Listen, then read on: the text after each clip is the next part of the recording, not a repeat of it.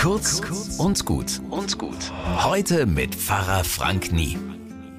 Wisst ihr, wem wir die Tiefkühlkost verdanken? Pommes, Pizza und Gemüse?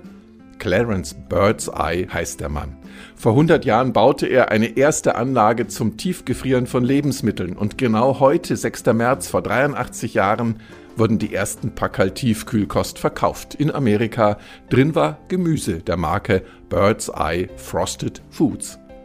Wenn man dann genauer in die Geschichte schaut, dann hat der Bird's Eye das nicht erfunden, sondern er hat sich etwas von den Inuit in Neufundland abgeguckt und weiterentwickelt. Er hat gesehen, wie die Inuit frische Fische zum schnellen Einfrieren einfach ins Freie in den Wind hängen, bei minus 45 Grad.